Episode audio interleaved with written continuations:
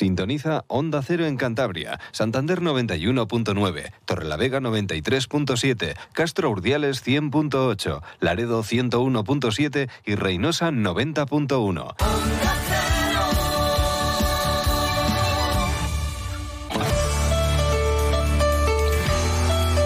Cantabria en la Onda.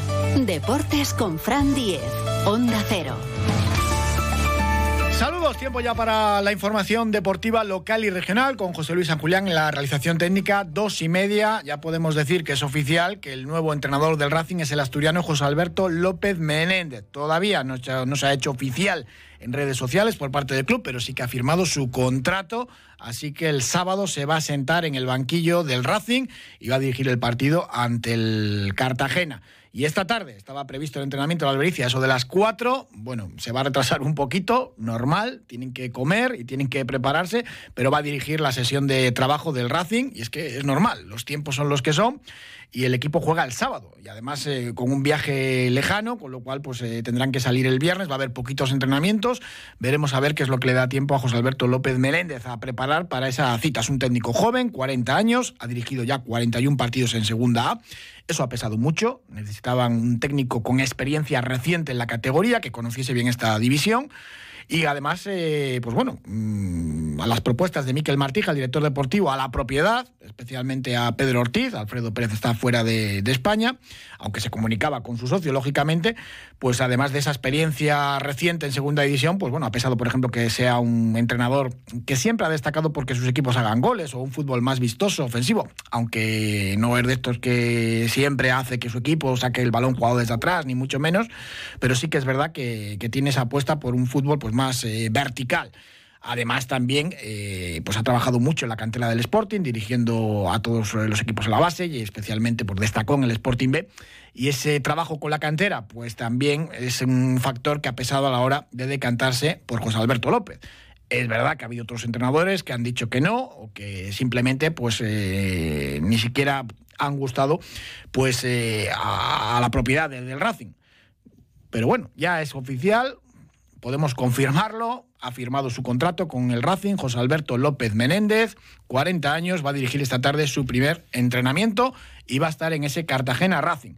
Precisamente, nuestro protagonista de hoy es un futbolista que ha militado en el Racing, que ha militado en el Cartagena, que se enfrentan el sábado y que ha tenido como entrenador muchos años a José Alberto López. Saludamos a Alberto Callarga. Buenas tardes, Alberto. Hola, buenas tardes. Así que, bueno, para ti va a ser un, partido especial, pero lo vas a ver en la lejanía porque has fichado por un equipo de Polonia. Sí, pero bueno, ahora estoy, aquí en España, ¿eh? Te vas a incorporar para el mercado de invierno al, fútbol polaco, que, bueno, siempre se ha nutrido mucho en los últimos años de futbolistas españoles. Sí, la verdad que puede ser un, país desconocido porque, bueno, no es muy atractivo, obviamente, porque en España está mejor, pero bueno, ahora que di el paso, pues la verdad que estoy muy contento y con ganas ya de jugar. Parece increíble que te quedases este verano sin equipo después de hacer una muy buena temporada en el Cartagena. Sí, a ver, muy buena, muy buena tampoco, pero bueno, creo que había sido una, una temporada para por lo menos mantenerme en la categoría. No fue así, pero bueno. Bueno, jugaste. ya pasó y ahora pensando ya en, el presente. Jugaste bastantes partidos y, bueno, por lo menos te asentaste, te asentaste en la categoría, ¿no? Sí, sí, yo creo que, que había hecho números sobre todo por partidos y, bueno, había hecho algún gol y alguna asistencia para, para mantenerme en la categoría, pero bueno, no fue así pero bueno, no pasa nada. Contando la Copa, cuatro goles, eh, tres en Liga, uno en Copa y cuatro asistencias también con, dos en Copa en 38 partidos. Eh, está, está bien, eran buenos números. Sí, sí, no, claro, yo los hubiera firmado a principio de año. bueno, eh, José Alberto, nuevo entrenador del Racing, ¿qué nos puedes contar? Le tuviste en el filial del Sporting y, le conoces bien, ¿no?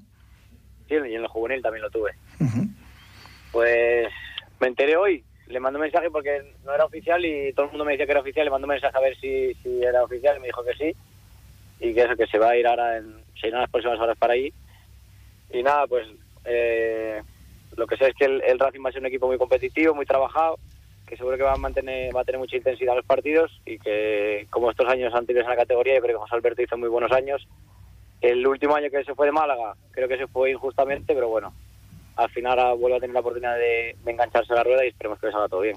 aquel Sporting B, bueno, conseguís el ascenso primero ante el Besain y luego la primera temporada aquel Sporting B de, José Alberto en segunda B, daba gusto veros jugar. Termináis al final segundos, muy por delante del Racing y siendo un equipo pues tremendamente goleador, ofensivo, eh, en fin, que, era una auténtica máquina aquello. Sí, yo creo que, que lo más importante fue que éramos un grupo muy unido, que todos éramos una piña y que salíamos todos los partidos como si fuera una final y, y así se vio reflejado luego en, el resultado y sobre todo en la clasificación que para un filial recién ascendido con, con prácticamente los mismos jugadores de tercera división casi podemos quedar primeros en segunda B. Mm, y luego os elimina el Elche, elimináis primero al Cornellá y os elimina un Elche que estaba Pacheta, estaba Nino, en fin, que, tenía un equipazo. Sí, sí, había Verdú también estaba de central, había muchos míticos ahí, era un, un equipazo, la verdad, y los tuvimos contra las cuerdas, pero bueno, al final por detalles no pudimos ganarles, pero bueno, la temporada esa fue un éxito. Bueno, ¿y qué nos puedes decir de José Alberto a la hora de, entrenar? ¿Es de estos que saca el látigo o, es un entrenador de estos que es más de, ser amigo de los jugadores? Bueno, yo creo que compagina ambas cosas, pero entrenando saca el látigo. Es otro que intensidad, trabajo, eso no va a faltar, eso 100%, porque es un, un entrenador que tiene mucho carácter y le gusta que sus jugadores sean igual que él. Así que lo que te digo, es un equipo con que los entrenamientos van a ser con mucha intensidad, muy trabajados y que el partido se verá reflejado lo más seguro. Y en cuanto a sistemas, tampoco es un entrenador que, pues, que obligue a sacar la pelota jugada desde atrás, pero sí que es muy vertical y luego eh, muy ofensivo a la hora también de, utilizar eh, las bandas principalmente, ¿no? Sí, a, él le gusta tener la, pelota, pero bueno, tampoco es tonto y si ve que un equipo le aprieta mucho arriba, pues eh, barajará otras opciones. Pero sí es verdad que los equipos son muy dinámicos, le gusta mucho tener la pelota y en, en último tercio cambiar el ritmo y, ser decisivos. ¿Y qué recuerdos tienes del Racing? Fue increíble la campaña del ascenso con otro entrenador asturiano, con Iván Ania, un poquito mayor que, José Alberto. Eh, me imagino que eso fue tu mejor recuerdo. Luego en segunda, pues todos del último paso del Racing por la categoría de plata, pues no, guardamos precisamente buen recuerdo porque enseguida el equipo se metió abajo con muchos empates y luego ya pues no se salió. Sí, el primer año la verdad que fue increíble, era mi primer año que salí yo de, de Asturias y fue increíble. Desde el primer día ya me acogieron muy bien, sobre todo bueno, los capitanes Figueras, Iván, y bueno, que, estuve muy contento. Y el segundo año, pues para todos yo creo que fue un año muy malo. Desde el principio ya tuvimos yo creo que muy mala suerte, porque con Iván yo creo que estábamos que estábamos bien. Lo que pasa que en los últimos minutos pues nos metían siempre gol y al final sumar de uno en uno en vez de sumar de tres en tres, pues pues hace que psicológicamente y en la clasificación verte ahí y no salimos de ahí. Y luego en el mercado de invierno, en esa temporada en segunda división, pues bueno, cuando te sales hacia, hacia el Cartagena nos quedamos todos un poco con la boca abierta porque no, lo esperábamos y tú menos, supongo. Bueno, yo sabía también que no, no había rendido a mi máximo nivel ese año en segunda, por confianza, no sé si por, por lo que fuera, pero bueno, yo tampoco estaba a mi máximo nivel, también de cabeza no estaba muy bien y yo quería irme como fuera y, Nuevos Aires y mira, me tocó irme al Cartagena y creo que fue una decisión, pues, voy a viste, espectacular para mí y conseguimos el ascenso y luego poder jugar dos años más en segunda. Solo tienes 26 años, a ver qué tal va esa experiencia en Polonia y supongo que, con el tiempo, pues, pues con ganas de volver también aquí a, la Liga Española. Sí, al final aquí en España, pues calidad de vida, estadios y todo, pues está muy bien pero bueno, es una experiencia ahí en Polonia que esperemos que me salga bien y si puedo volver a España en una buena situación, pues volveré, eso está claro. Bueno, el sábado a las seis y media tendrás que ver este Cartagena Racing, ¿no? Con, el estreno de José Alberto. Sí, yo no me suelo perder muchos partidos de, segunda en general, imagínate, eso no me lo pierdo, vamos. bueno, y eh, danos tu pronóstico, ¿cómo lo ves? El Racing llega muy mal con esas cinco derrotas consecutivas. Ya, pero bueno, teniendo un entrenador nuevo, ya sabes que el dicho pero bueno, es verdad también que el Cartagena en casa se hace muy, muy fuertes. Desde que desde que está Carrión, la verdad que en, casa son, son un equipo muy, muy difícil de ganar. Pero bueno, que en el fútbol y sobre todo en, segunda división nunca sabe lo que va a pasar. Así que voy a decir un empate, no me voy a mojar. ya, hombre, y además habiendo jugado los dos equipos, normal. Por eso. Y, o sea, que sigues mucho esta segunda división. La verdad que el Racing empezó muy mal, luego se rehizo y, se convirtió en un equipo muy sólido con esa racha de ocho partidos sin perder, pero, pero luego pues han vuelto todos los problemas, ¿no? Parecía, parecía imposible que pasara esta racha que llevaban porque los últimos partidos el que habían conseguido ahí meterse en, mitad de la tabla, yo decía, el Racing es muy un equipo muy jodido de ganar. Y no sé dónde fue el primer partido que perdieron y a partir de ahí para abajo y al final mira. Pero bueno, así es el fútbol, son rachas dinámicas que como te relajen lo más mínimo, Bueno, eh, José Alberto viene como segundo entrenador con él, que siempre suele haber trabajado con él, con, Pablo Álvarez, que militó también en el Racing. Además, claro, todos tenemos muy buen recuerdo, aunque estuvo muy poquito, porque fue solamente media temporada, pero fue, claro, el año de la clasificación para la UEFA con Marcelino García Toral, otro entrenador asturiano, que hemos tenido unos cuantos en, el Racing en los últimos años. Y Pablo Álvarez siempre viene con él y, va, va, a repetir aquí en Santander. Además, habiendo jugado en el Racing, pues más todavía. Sí, seguro que el para él es es un orgullo y seguro que estará muy contento de volver a su casa. Yo jugué con él en Langreo, en tercera división, el primer año que he salido juveniles. Imagínate, él venía de, de, de, jugar en Estados Unidos, creo que era. Y volvió en diciembre y jugó conmigo para el playoff de subir de tercera a segunda vez en el Langreo. Bueno. Pues Berto Callarga, que te vaya todo muy bien allí en, Polonia y pues nada, un abrazo muy fuerte desde Santander. Aquí el racinguismo yo creo que te recuerda con, mucho cariño, ¿no? Aunque eh, solamente te pudimos disfrutar de temporada y media. Sí, una temporada. La medida de sabor tampoco mucho. Bueno, Berto, muchísimas gracias. Un abrazo. Bueno, muchas gracias a vosotros. Hasta luego. Este año me gustaría brindar por los reencuentros, por los abrazos por volver a compartir momentos de felicidad con los de siempre, por todo lo que nos queda por celebrar. El Coto de Rioja. Momentos imborrables.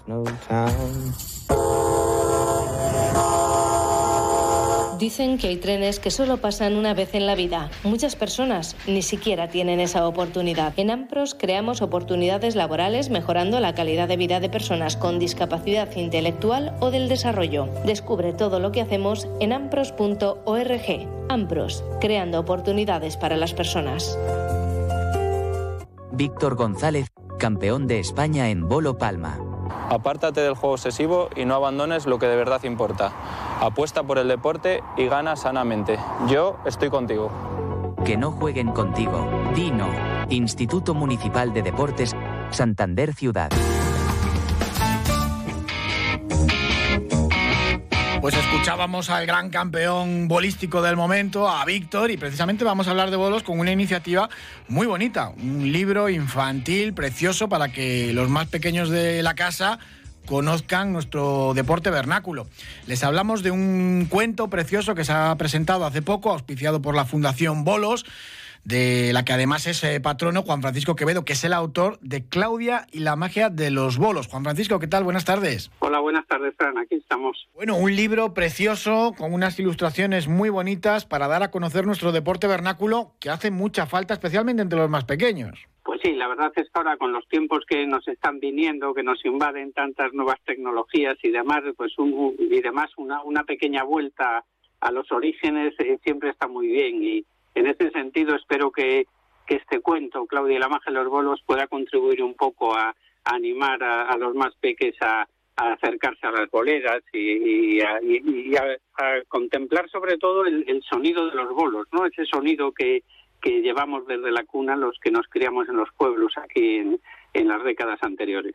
Ahora es todo mucho más difícil, hay todo tipo de disciplinas deportivas, aunque muchas veces el fútbol acapara todo, y más para, para un deporte tan nuestro como los bolos, pues o echamos una mano entre todos o, desaparece, ¿no? Yo recuerdo que fue en su momento algo bonito, pues que saliese un videojuego, también viene muy bien pues, pues un libro infantil y que lo puedan ver, que lo puedan leer, que lo puedan disfrutar los niños de otra manera. Pues sí, yo, yo creo que sí, espero, espero que, que agrade, es un libro además que está pensado para que sea muy transversal, eh, muy intergeneracional, que lo mismo lo puedan leer eh, en, esa, en una lectura compartida, los padres con los niños, los abuelos, y siempre a lo largo del libro pues hay algún niño, algún guiño, ¿no? Al, tema sobre todo de los abuelos que cuenta esas historias a, Claudia y Claudia pues tiene esa ilusión por, por ir a, la escuela de bolos, por llegar a poder ser una una gran jugadora y luego además pues todo va enmarcado en una aventura que no te desvelo, en una aventura así fantástica y yo creo que apasionante eh, donde la niña pues va a ir descubriendo pues los valores que siempre hemos asociado a los bolos, ¿eh? ¿no? Que como pueden ser pues el trabajo en equipo, el esfuerzo, la solidaridad, pues toda esa serie de valores que que nuestro deporte, la verdad, siempre, siempre lo ha tenido. Deporte, le llamo más que deporte unido a una tradición, yo lo diría a una raíz cultural, ¿no? Además que nos identifica como pueblo, ¿no? En estos tiempos de tanta uniformidad, además. Tenías claro desde el principio que la protagonista del cuento tenía que ser una, una niña, ¿no? Además, eh, el deporte femenino está en auge. Pues sí, eh, una niña yo creo que Además, eh, te, lo comento, pues ya lo sabréis de sobra, Fran, el año que viene se cumplirán 400 años de la primera referencia escrita al juego de los bolos, que, que fue en el, en, que ya no es la tradicional de 1627, aquella en la que por jugar a los bolos se, se les podía castigar su pena de 200 maravedíes, porque se hemos descubierto otra eh, que es de 1623 y curiosamente en, en la referencia escrita histórica se dice concretamente que jugaban a, los bolos solamente mujeres y que los hombres miraban. Con lo cual yo creo que este año que viene, entre el cuento, el, esa celebración, ¿no? Pues a ver si también el deporte femenino en, los bolos pues va tomando, va despegando. La verdad es que cada día es más fuerte, cada vez que vamos a las boleras, esta vez en la semana bolística se vio y juegan las y juegan las mujeres, el público cada vez le atrae más, la verdad. Y, claro, para mí es una alegría. Son 76 páginas, cuesta 18 euros. ¿Y dónde podemos encontrar Claudia y la magia de los bolos? Pues mira, en las librerías de, en cualquier librería de España se puede pedir, las que no lo tengan, que claro, por supuesto las de fuera de Cantabria la mayoría no lo tendrán, te lo encargan sin ningún problema y que para aquellos que les sea más cómodo lo pueden conseguir online a través de la de la página del Corte Inglés y, claro, si van a recogerlo a, al lugar, pues será sin gastos de envío a la tienda en concreto, que yo espero que por lo menos si hay gente aficionada a los bolos, pues en Madrid, en, en otras localidades, Cádiz y demás, pues mira, tienen una manera de conseguirlo, yo creo que bastante accesible. Y para las casas de Cantabria, bueno, en el libro muy importante esas ilustraciones y esa portada donde podemos eh, conocer a Claudia, la protagonista, jugando a los bolos, ¿cómo no? Sí, sí, las ilustraciones, mira, están hechas por, eh, por Marta Bravo, es una, vamos, una chica que es la primera vez que publica, pero yo conocía su trabajo de hace tiempo y la verdad ha hecho unas ilustraciones preciosas con las que yo estoy encantado y, y la verdad es que ha hecho un trabajo excelente porque ilustra muy bien lo que es todo el cuento, porque a lo largo de, los capítulos, que son 10 capítulos, pues ahí van apareciendo unas ilustraciones a, página completa, yo creo que le dan alegría y color y, es muy atractivo para, para los niños y para los lectores en general, sí. Pues Juan Francisco Quevedo, incluimos Claudia y la magia de los bolos, el libro en nuestra lista de los Reyes Magos y muchísimas gracias y enhorabuena y sobre todo pues, eh, pues que va a venir muy bien para dar a conocer nuestro deporte vernáculo entre la gente y los aficionados más jóvenes. Muchísimas gracias, Juan Francisco. Nada, muchísimas gracias a ti, Frank. Ah, buenas tardes. El amigo que está ahí, tanto si llueve, como si truena, nieva o se acaba el mundo, es un amigo de ley. Como debe ser. Por eso se merece un vino tan bueno como él. Barón de Ley Reserva. Un Rioja como debe ser. Esta Navidad Adamo te envuelve con la mega fibra. Fibra 1000 megas y móvil 50 gigas por 19 euros al mes durante 6 meses. No somos Papá Noel, pero lo parecemos. Y como ha sido bueno este año, te regalamos 30 gigas extra gratis para tu móvil durante 4 meses y además una tarjeta regalo de 30 euros de Mediamar. Esto sí que es una mega Navidad. Llama gratis al 1600 y aprovecha esta oferta. Adamo la mega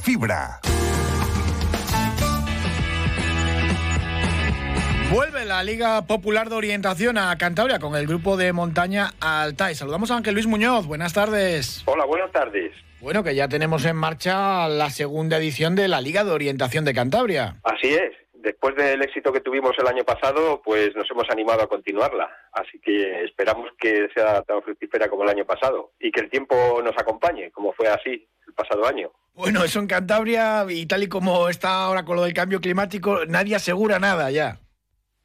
Sí, ni los meteorólogos. Pero bueno, confiamos en que tengamos allá alguna ventanita de buen tiempo y, nos permita disfrutar de la orientación de nuevo. Bueno, en diciembre prueba en Solares, en enero en Santander, febrero Cuchilla, marzo en Santillana del Mar, en abril en Liencres y en mayo vais a cerrar en Horna de Ebro. Ese es el calendario que tenéis previsto. Exacto, así es. Seis carreras como el año pasado y variando los lugares, salvo dos que repetimos, los demás son parques nuevos, espacios naturales nuevos, como es Horna de Ebro, para finalizar allí la carrera en, un entorno extraordinario para hacer orientación en plena naturaleza. Y como veréis ahí en el calendario, pues ahí vamos a Solares, que tenemos ahí cartografiado también la fica del Marqués de Valdecilla, que es muy, muy interesante para escolares también y gente que vaya a hacerlo por su cuenta. En fin, intentando dar a conocer los espacios donde se pueda practicar la orientación en Cantabria y accesible a todo el mundo. Que es la prueba que tenemos este fin de semana, el domingo, en toda esa zona de, la finca del Marqués de Valdecilla, que además es muy desconocida para muchos y es un, sitio precioso. Sí, la, la, verdad es que sí, es un, es un entorno muy bonito, con naturaleza y bastante interesante, aparte de, las, de la historia que tiene la finca y de las visitas que se pueden hacer allí, pero tiene allí un espacio con arboleda muy bonita y muy, muy singular para hacer orientación, sí, sí. Bueno, las inscripciones están ya a punto de cerrarse, ¿no?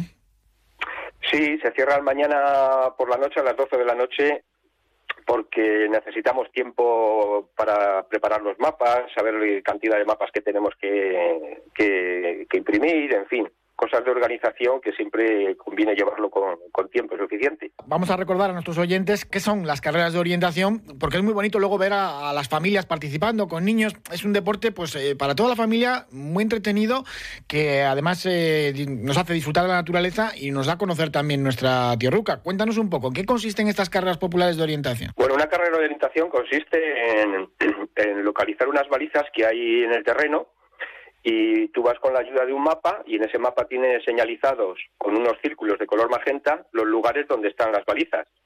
Entonces tú tienes que ir buscándolas eh, en orden. Eh, hay un, generalmente se hace un orden establecido con 8, 10, 12 balizas, depende de la categoría, y las tienes que localizar. Eh, llevas una tarjeta electrónica que te va registrando cada vez que llegas a una baliza, hay una, una estación electrónica que te registra el paso por ella, de manera que cuando acabes la carrera haces una descarga en otra estación y te dice el, bueno, pues el recorrido si lo has hecho correcto, si has fallado en alguna, los tiempos que has tardado entre balizas, el tiempo total, en fin, estamos muy muy tecnologizados, como ves, pero bien, es interesante. Eh, y luego lo que tienes que hacer es durante el recorrido es ir orientándote. Sabes que el mapa siempre está orientado al norte, lo, lo tienes tú que orientar con el norte verdadero, que es el que hay en el terreno, eh, se puede hacer con ayuda de brújula o, guiándote por las referencias que veas tú en el terreno. Si ves algún edificio, una casa, algún elemento significativo que haya en el terreno y a partir de ahí tú te vas orientando durante todo el trazado. Bueno, los organizadores, ¿alguna trampa ponéis también? Sí, bueno, a veces para estimular el, el recorrido en las categorías superiores, pues hacemos alguna alguna trampilla entre comidas, entre comillas, es decir, que pues que eliminamos el número a lo mejor de, la baliza, porque las balizas todas van numeradas, tienen un número, que eso también ayuda a saber si estás en, la correcta o no. Y en fin, tratando de dar eh, alicientes nuevos y estimulantes para que los corredores, eh, bueno, disfruten al máximo. Ya que se trata de una, de una liga popular, pues eh, hay algunos alicientes que se pueden permitir no así sería una carrera de competición, pues hay cosas que no, no se harían de esa manera. Pero bueno, nosotros lo permitimos hacer eso para estimular la participación y el disfrute de la orientación.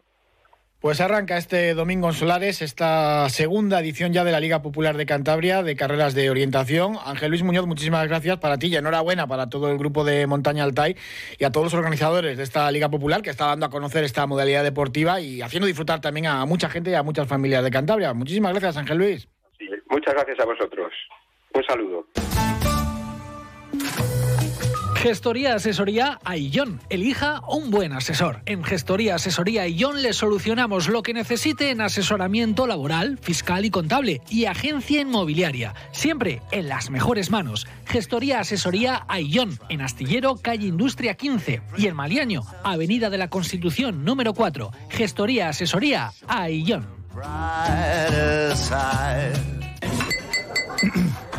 Este año me gustaría brindar por los reencuentros, por los abrazos, por volver a compartir momentos de felicidad con los de siempre, por todo lo que nos queda por celebrar. El Coto de Rioja. Momentos imborrables.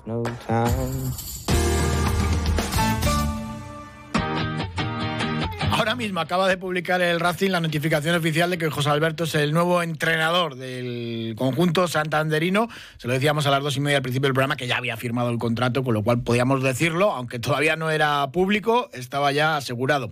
Veníamos de hablar de carreras de orientación y desde luego el Dakar tiene mucho también de, orientación.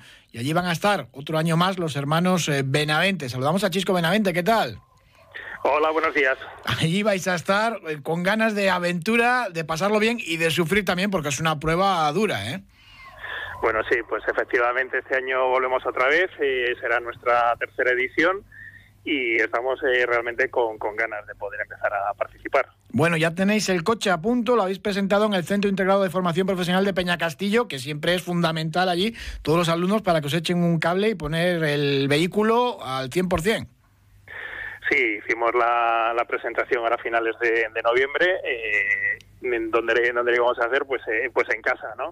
Lo hemos hecho en el, en el centro, donde hemos estado preparando el, el vehículo para realmente poder afrontar eh, los avatares de esta edición y bueno y, ponernos a prueba contra los mejores equipos de, del mundo y el coche te puedo adelantar que, que, bueno le pasamos ya también verificaciones técnicas y administrativas en el circuito Paul Ricard en, en Francia a finales de noviembre y, y, ahora mismo el vehículo está ya en Arabia Saudí. ¿Son muy duras esas verificaciones o es peor todavía lo de enviar el, el coche a Arabia Saudí? No, lo que lo que es duro es todo todos los trámites burocráticos de, de, de participación en, en, esta prueba, ¿no? Y, y, luego, pues las verificaciones eh, hay que tener en cuenta que son unas verificaciones FIA, son sin lugar a dudas las verificaciones más exigentes del mundo en el mundo de, del motor y bueno, es decir, es como todo, ¿no? Hay que cumplir con los requisitos que te manda la, la organización y, y, tener el vehículo al día de todo. ¿Con qué expectativas vais ya en la tercera participación? Bueno, pues eh, la primera es sacarnos la espinita del año pasado, ¿no? De, de haber roto y no haber podido completar eh, el Dakar como hicimos en, en, nuestra primera edición. Y sí es verdad que el coche ha ido sufriendo muchas evoluciones y, el objetivo principal es eh, poder poder llegar, ¿no? cubrir las 14 etapas de la que consta la prueba y luego pues todo lo que, que podamos soñar y poder estar en en la parte alta de la clasificación, pues bienvenido sea. Lo que no fue normal fue lo del primer año, ¿no? Que además de acabar, pues hicisteis muy buenos puestos, estuvisteis muy bien. Bueno, el, el primer año nos lo habíamos trabajado también, ¿no? Eh, realmente en este tipo de pruebas es como todo, ¿no? Eh, hay que hacer un trabajo previo muy duro y luego sin lugar a dudas hay que tener eh, hay que tener eh, suerte y, y, bueno y que y que se conjuguen todos los astros para para no quedarte fuera, ¿no? Entonces el, el primer año sí es verdad que fuimos con un vehículo un poquito más, eh, más de serie, íbamos eh, completamente asfixiados todas las jornadas para intentar llegar, pero tuvimos también la fortuna de que todos los problemas que tuvimos los pudimos resolver y conseguimos eh, afrontar las 14 etapas y llegar a, a, final de meta. Del recorrido de este año, eh, bueno, siempre normalmente oculta mucho, mucho de ello, pero que ¿hay alguna novedad o algo así reseñable que nos puedas contar? Eh, sí, este año es eh, un recorrido completamente nuevo. Eh, sí es cierto que lo que lo que va a ser el recorrido lo sabremos los participantes un minuto antes de, de cada etapa. Sí, pero a veces te dicen hay más dunas este año, hay, siempre hay algún detalle que, que suele deslizar, ¿no? La organización.